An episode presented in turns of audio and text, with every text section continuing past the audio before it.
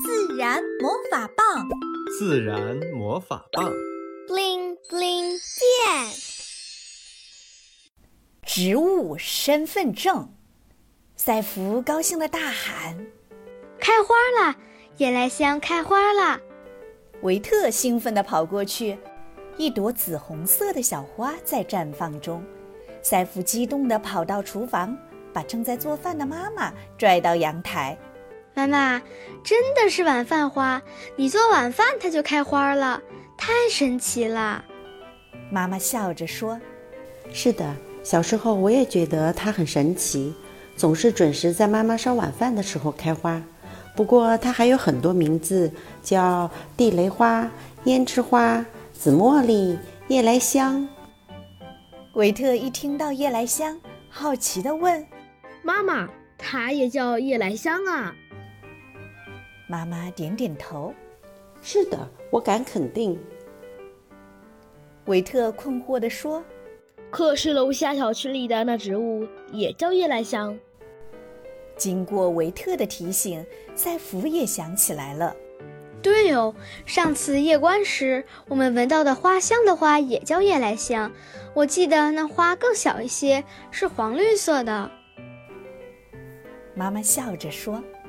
因为夜来香是个动听的名字，大家都喜欢。赛弗跑到爸爸身边：“爸爸，你知道叫夜来香的植物吗？”爸爸想了想，点点头：“知道啊，爸爸家乡的山上就有一种花，夜间特别香，是黄色的小花。我记得当时我的奶奶还采这种花炒肉吃，特别美味。”一听到好吃的，维特赶紧跑了过来。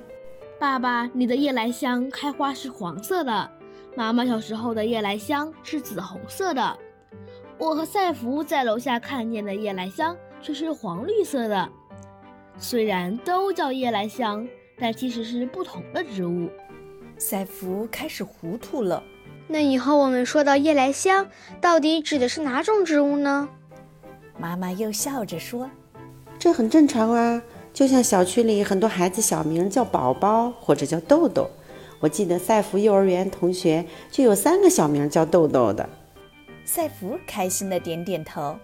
是的，我们一喊豆豆，他们三个会一起答应，后来就喊他们的大名，这样就不会搞错了。维特问：“那植物是否也有正式大名？”爸爸竖起了大拇指。是的，你猜的没错。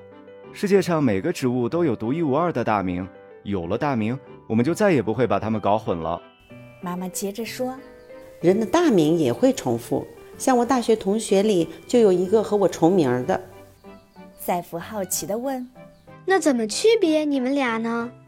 妈妈笑着说：“中国重名的人肯定不少，但没关系，我们每个人都有身份证号码，这个是独一无二的。”爸爸接着说：“植物的正式名称好比人的身份证号码一样，它能确保全世界每个植物的正式名称绝不重复。”维特惊讶地问：“我记得树老师上次说，全世界的植物有三十多万种，居然名字不重复，这简直不可思议呀！”这要感谢一个人，他叫林奈，是瑞典生物学家，他从小喜欢花草树木。他对植物学界有一个非常伟大的贡献——双命名法。停了一会儿，爸爸接着说：“在18世纪以前，人们发现多种植物具有同一个名称，就像夜来香，也有同一种植物，但各地却有不同的名称，比如维特爱吃的红薯。”赛福拍手笑着说：“红薯也叫地瓜。”妈妈说：“我们小时候叫番薯。”所以啊，那会儿人们经常会糊涂，搞不清楚到底在说哪一种植物。林奈受不了当时的种种混乱，他是一个特别喜欢有规律的人，他对植物进行了分类。这一点很像妈妈收拾衣服，你们注意到，妈妈会把上衣、裤子、睡衣、内衣和袜子放在不同的抽屉里，袜子的抽屉里，妈妈又按季节分开，然后再按不同的颜色排好，对不对？为了避免名称的混乱，他规定全世界的植物命名文字统一用拉丁文。维特好奇地问：“为什么要用拉丁文？”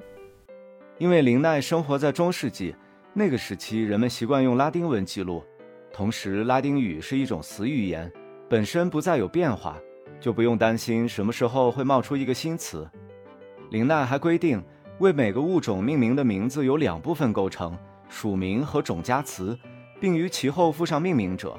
所以，全世界的每一种植物只有一个学名，而且这种学名不受不同的国家和语言的限制，成为全世界通用的且独一无二的名称。听到这里，赛夫已经忍不住拍手称赞了：“太了不起了，林娜太厉害了！”维特恍然大悟，所以即使都叫夜来香，但它们的拉丁文学名完全不一样。是的，要感谢林奈，他的双命名法让我们再也不用担心搞混植物的名称了。赛弗高兴地说：“原来植物也有身份证。”小朋友们，你见过自己的身份证吗？身份证上有哪些信息？你们知道哪些植物在不同的地区有不同的叫法？哪些不同植物却有相同的名称呢？如果你来给全世界每一种植物命名，你会如何做来确保每一种植物的名称在全世界通用且不会有混乱呢？